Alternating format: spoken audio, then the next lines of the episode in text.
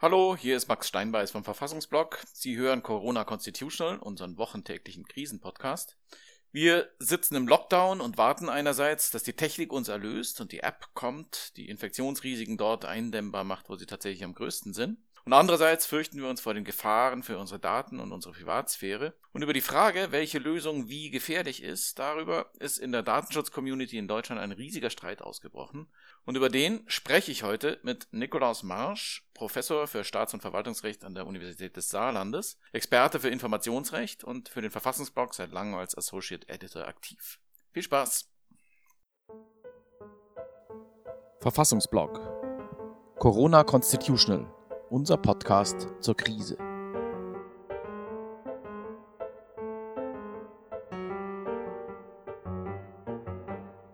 Hallo Nikolaus, schön, dass du da bist.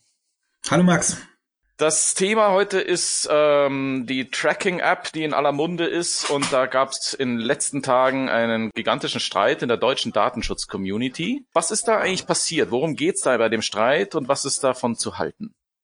Ja, worum geht's da? Da geht's um alles und um nichts, da geht's um vieles und das Problem ist vor allem, ähm, äh, es wird unfassbar viel vermischt äh, im äh, Datenschutzrecht. Ähm, zentral ist ja jetzt die Frage gewesen, zentraler, dezentraler Ansatz, ähm, können wir vielleicht später nochmal drauf kommen, ähm, ohne in die technischen Details gehen zu wollen.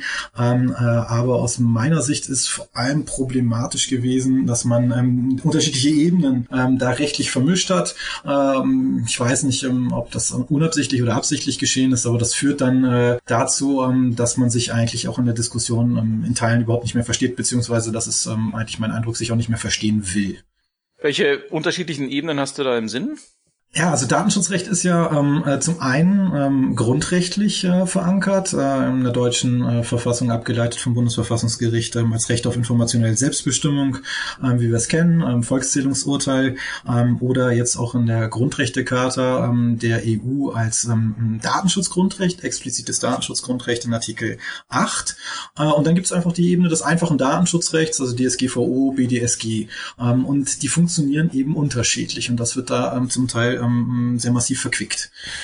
Was sind da die, also wo, was ist da das Kriterium, an dem du da unterscheidest? Was ist da sozusagen der Punkt, an dem die, die Sache jetzt an dieser Stelle schiefläuft? Mhm.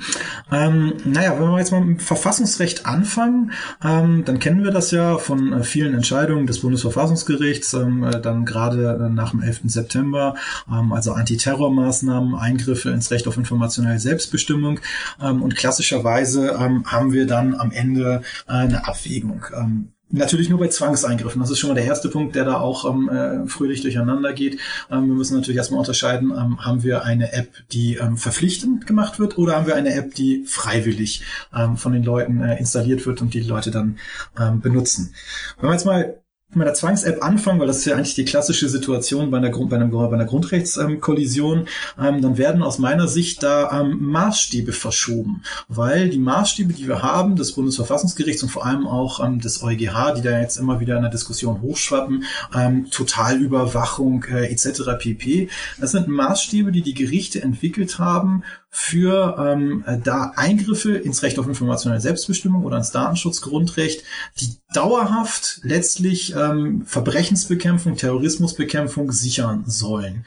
Ja, also ähm, ursprüngliches Beispiel der Vorratsdatenspeicherungsrichtlinie, sechs Monate werden alle Verbindungsdaten gespeichert, weil das ist praktisch ähm, äh, für uns. So, diese Maßstäbe, die das Bundesverfassungsgericht der EuGH da entwickelt hat, also der Einzelne hat Angst vor permanenter Überwachung, ähm, wird dadurch eingeschüchtert, ähm, ändert sein Verhalten, was alles ähm, äh, gut und richtig ist, ähm, die werden jetzt auch in dem Abwägungsergebnis übertragen ähm, auf eine ganz andere Situation. Also ganz klassisch das, äh, was zum Beispiel Oliver Lepsius ja immer kritisiert, der Maßstäbeteil wird letztlich isoliert von den eigentlichen Entscheidungen, ähm, isoliert vom Sachverhalt und arbeitet dann irgendwie wabert dann so als Maßstäbeteil ähm, äh, weiter ähm, und dabei geht Reden ein bisschen in Vergessenheit, dass es sich um kategorial andere Situationen handelt. Also dass es sich nicht um die Situation handelt, ähm, wir wollen das jetzt dauerhaft, weil das ist ähm, schön, damit wir irgendwie Verbrechen bekämpfen können, sondern ähm, dass wir ähm, natürlich auch eine nie dagewesene Situation ähm, jetzt haben. Und wenn dann gesagt wird, naja, ähm, das ist Überwachung in einer Art und Weise, wie wir sie bis jetzt noch nie gesehen haben, naja, es ist auch eine Situation, die wir bis jetzt noch nie gesehen haben.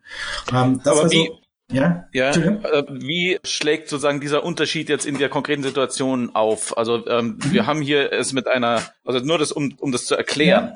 Ja. ja wir ja. haben das mit, wir haben es jetzt mit eben mit einer App zu tun, die Daten sammelt. Und die Frage ist dann, wo sie die sammelt. Ähm, aber mal unterstellt, sie, das würde jetzt zentral beim Robert Koch Institut gesammelt und nicht auf den einzelnen Servern, äh, nicht auf den einzelnen Geräten. Dann entsteht da sozusagen ein Haufen Daten. Mhm. Und in welcher Hinsicht ist diese Art von Datensammlung zu unterscheiden, kategorial zu unterscheiden von zum Beispiel einer Vorratsdatenspeicherung? Naja, zum einen können wir davon ausgehen, dass das ähm, ein temporärer Zustand ist. Ähm, zum anderen brauchen wir die Daten einen viel kürzeren Zeitraum. Ähm, dann brauchen wir die Daten zu einem ganz ähm, konkreten Zweck, ähm, der natürlich dann auch jetzt viel mehr Menschen betrifft, weil auf der anderen Seite der Abwägung ja mass auch Freiheitsrechtseinschränkungen stehen.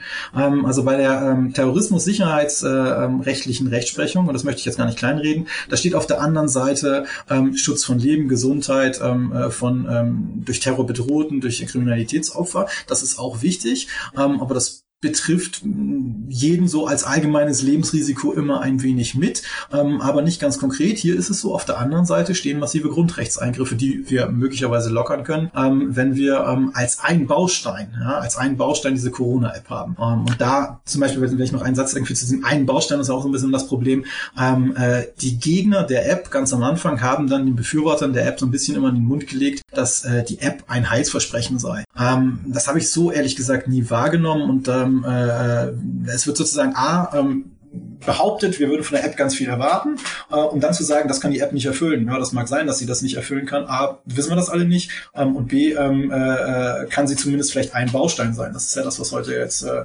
eigentlich so im Common Sense ist, ein Baustein neben äh, Masken, neben mehr Testen etc. pp.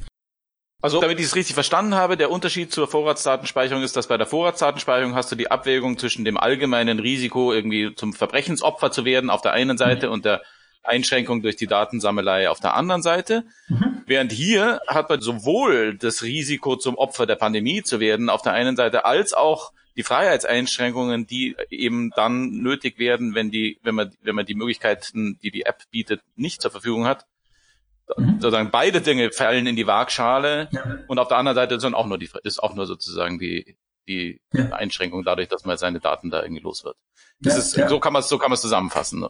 Wunderbar, perfekt. Und dazu vielleicht noch ein Satz. Ich meine, man muss sich immer vor Augen halten, der EuGH hat die Vorratsdatenspeicherungsrichtlinie gekippt, ähm, äh, wobei ähm, die Entscheidungen eins und zwei sich dann äh, ein bisschen noch seltsam entwickelt haben. Aber das Bundesverfassungsgericht ähm, hat äh, die Vorratsdatenspeicherungspflicht ähm, mit 8 zu 0 Stimmen im ersten Senat ähm, äh, für verfassungskonform erklärt dem Grunde nach. Sie haben dann gesagt, die Ausgestaltung, das geht so nicht. Da gibt es eine Reihe von Dingen, die dann dazu geführt haben, dass die Vorratsdatenspeicherung ähm, damals verfassungswidrig war. Aber ähm, die ähm, äh, im Kern stehende Speicherungspflicht für sechs Monate hat das Bundesverfassungsgericht 2010 mit 8 zu 0 Stimmen, das äh, kommt gar nicht so häufig vor äh, im ersten Senat bei diesen äh, sicherheitsrechtlichen Entscheidungen, mit 8 zu 0 Stimmen gesagt, das ist so okay. Natürlich auch unter dem Druck, ähm, dass es ähm, durch, eine, durch eine Richtlinie vorgezeichnet war, muss man ehrlicherweise sagen. Ja.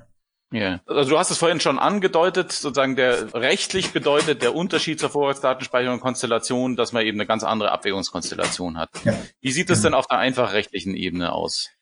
Ja, auf der einfachen rechtlichen Ebene ähm, äh, kommen vielleicht zwei, zwei Dinge. Ähm, der, der eine Punkt, um die, sozusagen die verfassungsrechtliche Ebene ähm, noch kurz abzuschließen. Ähm, wir haben jetzt über eine Zwangs-App gesprochen. Wenn das freiwillig passiert, ähm, dann entfällt letztlich der Grundrechtseingriff. Ja? Also wenn ich freiwillig die App installiere, dann entfällt der Grundrechtseingriff ähm, äh, nach ganz herrschender ähm, äh, Ansicht, äh, äh, nach der Grundrechtsdogmatik. Das heißt, da haben wir verfassungsrechtlich überhaupt gar kein Problem. Auf der einfachen rechtlichen Ebene ja? Darf ich da kurz einhaken? Da würde ja, auch klar. dann keinen Unterschied machen, dass man sozusagen dann unter sozialen Druck steht und dass irgendwie einen dann alle böse sind, wenn man das nicht macht sondern das, da geht es tatsächlich nur darum, also, ob man halt unter staatlichem Zwang steht oder nicht. Das kann einfach rechtlich, kommen wir gleich zu, ähm, vielleicht ein Problem sein. Verfassungsrechtlich halte ich das für kein Problem, weil, hm, wie soll man sagen, eine gewisse Sozialkontrolle habe ich in ganz vielen Bereichen, dass ich irgendwie meine Freiheiten nicht so ausübe, ähm, äh, weil mein Nachbar mich dann komisch anguckt. Ähm, äh, und ähm, das, da muss ich halt irgendwie, weiß es schön bei der nötigen standhafter Selbstbehauptung, äh, äh, kann ich da jetzt irgendwie, muss ich dem sozusagen entgegenstehen, da kann ich irgendwie keinen Grundrechtseingriff draus konstruieren. Das halte ich für relativ abwegig. Ja. Okay. Gut, dann kommen wir mal auf die einfach rechtliche Ebene. Ja, ähm, ja, bei der einfach rechtlichen Ebene ähm, äh, und das ist das Spannende, dass ähm, sozusagen die Ebenen verquickt werden, ähm, das, das passiert quasi intuitiv. Das Datenschutzrecht funktioniert ja so, ich brauche eine Rechtsgrundlage für die Datenverarbeitung. Und die erste Rechtsgrundlage, die da so ein bisschen in der Diskussion war, war ähm, die Einwilligung. Das klingt jetzt so ein bisschen wie Einwilligung in den Grundrechtseingriff, bloß das einfache Datenschutzrecht, insbesondere die DSGVO, die ist da vielleicht ein wenig enger, ja, weil man natürlich nicht will, dass Leute in Datenverarbeitung einwilligen, wenn diese Freiwilligkeit, ähm, also wenn diese Einwilligung letztlich gar nicht so freiwillig ist. Ähm, äh, also Situationen bei staatlicher Datenverarbeitung, die man da vor Augen hat, ist, ähm, wenn die Polizei äh, dich anhält und dich bittet, irgendwelche Daten äh, sozusagen ihnen zu Protokoll zu geben und sie könnten das auch auf einer rechtlichen Grundlage möglicherweise machen, dann ist es natürlich mit einer Freiwilligkeit nicht weit her. Ja? Und ähm, das heißt, man möchte nicht, ähm, dass ähm, quasi diese so eine Nolens-Volens-Einwilligung dann auf einmal als Rechtsgrundlage taugt. Deswegen ist das ähm, sehr massiv diskutiert worden, ob ähm, diese Einwilligung überhaupt ähm, so eine App ähm, stützen kann. Ähm, äh, ist auch unter Datenschutzrechtern ähm, umstritten. Ähm, mit der Behauptung, und die muss ich sagen, finde ich eher schwach, ähm, mit der Behauptung, Behauptung, ähm, es gäbe da sozusagen so eine Art von ähm, äh, Kopplung ähm, nach dem Motto ähm, Lockerung der Maßnahmen gegen ähm, Benutzen der App. Ähm, das klingt im ersten Moment einleuchtend, dass sich alle so ein bisschen irgendwie gezwungen fühlen, ähm, aber auch da würde ich sagen, äh, ist es so, ähm, der Staat kann letztlich, wenn es ein freiwilliges Nutzen ist, ähm, nicht überprüfen ähm, oder wird auch nicht überprüfen, ähm, benutze ich die App oder benutze ich sie nicht. Ähm, das heißt, mich konkret, ähm, ähm, ich bin da relativ frei, ob ich diese App benutze. das ist sozusagen dann meine Entscheidung als Staatsbürger, ob ich dazu beitragen möchte oder nicht. Kann man auch so oder so sehen. aber die Freiwilligkeit greift das letztlich nicht an. Und auch da ist dieser soziale Druck. Irgendwie mein Nachbar fragt mich, hey, benutzt du die App? Und ich sage, hm, nö, finde ich eigentlich nicht so gut. damit muss ich umgehen. Zumal Zumal ich kann ihn letztlich auch belügen. Ne? Also äh, ich muss ihm ja nicht mein Handy zeigen. Das heißt, ähm, Freiwilligkeit oder Einwilligung als Rechtsgrundlage ähm, würde ich erstmal ähm, nicht so kategorisch ausschließen, wie das in der deutschen Datenschutz-Community getan wird. Interessanterweise macht das auch der Europäische Datenschutz. Ausschuss nicht ähm, so deutlich. Die sagen zwar, besser sei es, wenn es eine Rechtsgrundlage gibt, ähm, aber sie schließen die Einwilligung nicht so kategorisch aus. Ähm, wenn wir jetzt aber mal zu der ähm, Rechtsgrundlage gehen, und es ist wahrscheinlich auch die saubere Lösung, also man schreibt jetzt ähm, äh, eine Rechtsgrundlage, in der man sagt, naja, ähm, es wird folgende App angeboten von staatlichen Stellen ähm, und ähm, äh, äh, diese App äh, kann man benutzen, man kann es aber auch lassen. Also man schreibt quasi Einwilligung oder Freiwilligkeit schreibt man äh, in eine gesetzliche Grundlage. Dann haben wir so ein äh, wenig das Problem. Ähm, das ist mein Punkt, der in diesen Datenschutzdebatten ein bisschen schief geht. Mehr in den Datenschutzdebatten, äh, sagen wir mal, wie sie im Netz stattfinden, als in äh, rechtswissenschaftlichen Debatten, ähm, dass das einfache Datenschutzrecht diese Abwägung, über die wir vorhin gesprochen haben, diese Grundrechtsabwägung, eigentlich so in dieser Form nicht enthält. Ja, in dem Moment, wo der Staat Jedenfalls für den öffentlichen Datenschutz, also da, wo der Staat Daten verarbeitet. Wenn der Staat Daten verarbeitet, dann muss er vorher definieren, zu welchem Zweck er das macht, also welche staatliche Aufgabe, gesetzlich geregelte Aufgabe er damit erfüllen möchte. Ähm, und dann darf er nur so viel Daten verarbeiten und die Daten noch nur so lange behalten, wie er das, wie er diese Daten benötigt, um die Aufgabe zu erfüllen. Was jetzt aus meiner Sicht irgendwie in den Diskussionen häufig schief geht, ist, dass gesagt wird, naja, ähm, man soll möglichst wenig Daten verwenden. Das heißt, man fängt datenschutzrechtlich an, einfach datenschutzrechtlich sagt, es gibt ja das Minimierungsgebot, stimmt auch im Grundsatz, also möglichst wenig Daten verarbeiten. Und dann gucken wir mal, was wir irgendwie sozusagen unter diesem, äh, in diesem engen datenschutzrechtlichen Rahmen noch machen können.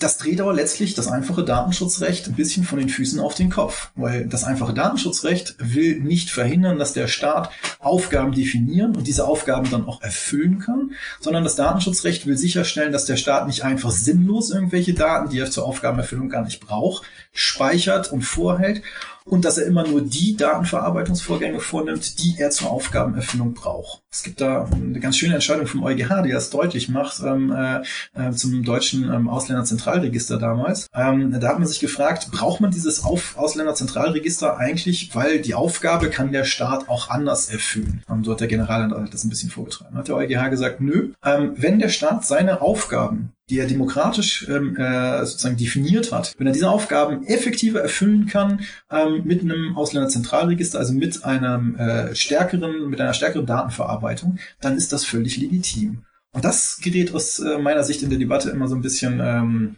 ja, liegt ein bisschen schief, dass man erst den datenschutzrechtlichen Rahmen definiert und dann guckt, was darf der Staat in diesem Rahmen.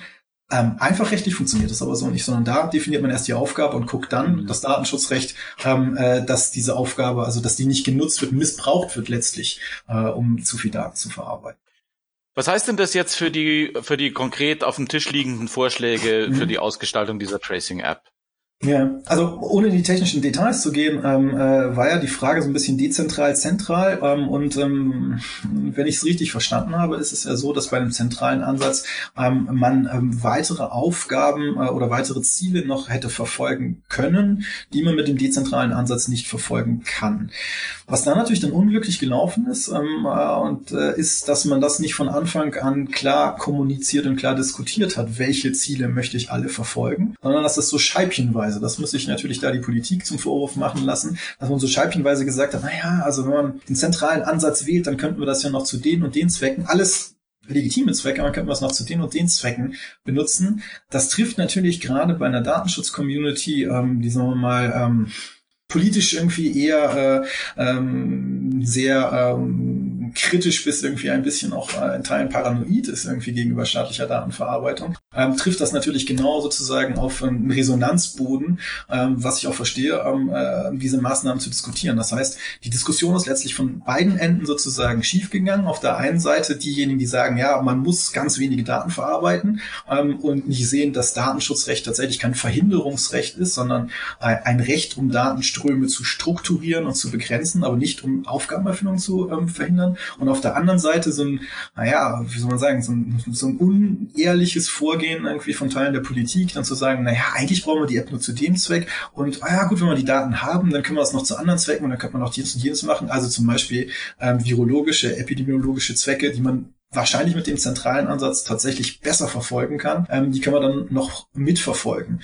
Ähm, und da haben sich dann sozusagen zwei Lager irgendwie letztlich auch gesucht und gefunden, die sich irgendwie in einer Form ineinander verkeilen, ähm, dass A, eine produktive Debatte gar nicht mehr möglich ist und das B natürlich, und ähm, ich finde, da ist eigentlich ähm, das Beispiel von, äh, von Ulf Burmeier von der Gesellschaft für Freiheitsrechte ein schönes Beispiel, dass diejenigen, die vielleicht versuchen, ähm, das Ganze pragmatisch anzugehen, die geraten massiv unter die Räder. Also ich hatte es dir, ähm, wir hatten es neulich einmal ähm, per E-Mail, ähm, mich hat das so ein bisschen an ähm, diese K-Gruppendiskussion in Neue Süd von Sven Regner erinnert. Ja? Also auf der einen Seite da ähm, äh, wirklich schon auch ähm, äh, sehr ähm, extrem staatskritische ähm, äh, Gruppen, die äh, die Debatte ein bisschen dominieren. Ähm, und äh, Burmeier, der dann quasi so als Revisionist, als vom Glauben abgefallener in einer Art und Weise attackiert wird, die auch letztlich nicht mehr nicht mehr rational ist, weil er versucht hat, ähm, äh, ähm, letztlich Aufgabenerfüllung ähm, und möglichst weitgehend Datenschutzfreundlichkeit ähm, zu vereinen. Und das ist letztlich, dann hat er einen guten Punkt, das ist letztlich das Ziel des Datenschutzrechts. Ne?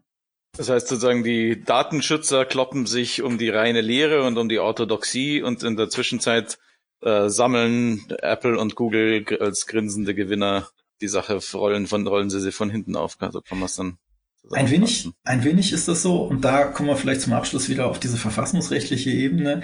Dieses ähm, permanente Gefühl des Beobachtetseins, des Bedrohtseins, damit haben Bundesverfassungsgericht und EuGH ja ganz wichtige Punkte. Bloß letztlich ähm, sind diese Maßstäbe ähm, dann nicht mehr abwegbar. Also wenn ich mich ähm, auf ähm, diese Idee ähm, von Paranoia vielleicht irgendwie einlasse, ja, dann sage ich auch, naja, wenn der Staat jetzt diesen zentralen Ansatz wählt und die Daten erstmal hat, und das ist das, ähm, was ich in ganz vielen Diskussionen auch in den sozialen Netzwerken wahrnehme, ja, dann wird er diese Daten natürlich irgendwie, dann wird er das ähm, weitermachen. Also diese Corona-App wird man nicht abschalten ähm, und er wird diese Daten dann auch zu anderen Zwecken benutzen. Das haben wir ja immer gesehen. Und natürlich besteht dieses Missbrauchspotenzial immer. Bloß das Missbrauchspotenzial irgendwie bei staatlichem Handeln besteht überall. In dem Moment, wo wir, ähm, äh, das hatten wir neulich, äh, wo wir Polizei mit ähm, äh, ähm, Gewehren, äh, mit, mit Waffen ausstatten, besteht ein Missbrauchspotenzial Potenzial. Ähm, bloß ähm, im Datenschutzrecht hat sich das irgendwie in einer Form verselbstständigt, ähm, dieses Misstrauen gegen den Staat. Und das ist eigentlich jetzt eine Situation, wo das Datenschutzrecht so ein bisschen äh, auch in einer Wegscheide steht. Dieses Misstrauen gegen den Staat hat sich so stark irgendwie in diese Szene, irgendwie ähm, so stark in dieser Szene verankert, ähm, dass man A, tatsächlich jetzt anscheinend ähm, äh, Google oder Apple ähm, eher traut ähm, als, ähm, äh, als dem Staat und dass man sich auch irgendwo mal die Frage stellen muss, ähm, kann eigentlich ein Gemeinwesen funktionieren, wo wir dem Staat so wenig Vertrauen entgegenbringen? Ja, also ähm, man kann oder man muss in einem demokratischen Rechtsstaat natürlich, ähm, wie soll man sagen, äh, braucht man Kontrolle, ja, staatliches Handeln irgendwie ähm, muss irgendwie auch äh, immer mal wieder Misstrauen begegnen, irgendwie, damit es irgendwie kontrolliert wird. Aber so ein Grundmisstrauen nach dem Motto irgendwie, wenn der Staat Daten verarbeitet, dann ähm, äh, dann will er das immer zu ähm, äh, sozusagen zu, zu, zu schlechten Zwecken und irgendwie dann wird er sich an keine Datenschutzrechtregeln halten. Ähm, das verkennt letztlich auch ähm, das, was das Datenschutzrecht kann. Ja, das Datenschutzrecht kann ähm, Datenverarbeitung strukturieren. Wenn sich staatliche Stellen da nicht dran halten wollen, dann tun sie das, ähm, ob es nun irgendwie rechtliche Grundlagen gibt oder nicht. Ähm, und ähm, da äh, ist aus meiner Sicht irgendwie die Schlagseite irgendwie auch so in, äh, in die datenschutzrechtlichen Debatten reingekommen, ähm, äh, die ähm, ja, die letztlich dann ähm, staatliches Handeln, und das sehen wir jetzt irgendwie natürlich in so einer Extremsituation, staatliches Handeln äh, in anderen Feldern ähm, mehr beschränkt und mehr ähm, äh, sozusagen unter einen datenschutzrechtlichen Vorbehalt stellt, ähm, als das Recht das eigentlich will. Also das Auseinanderklaffen von tatsächlich Datenschutzrecht, ähm, ähm, wie es ähm, rechtswissenschaftlich ähm, angewandt und wie es auch von Gerichten angewandt wird und das, ähm, wie in Teilen der Bevölkerung Datenschutzrecht verstanden wird. Ja, vielen Dank. Das fand ich sehr, sehr interessant und weiterführend und produktiv. Und ich bedanke mich sehr, sehr herzlich für deine Zeit und deine Einschätzung. Und ähm, bis bald. Bis bald. Okay. Danke.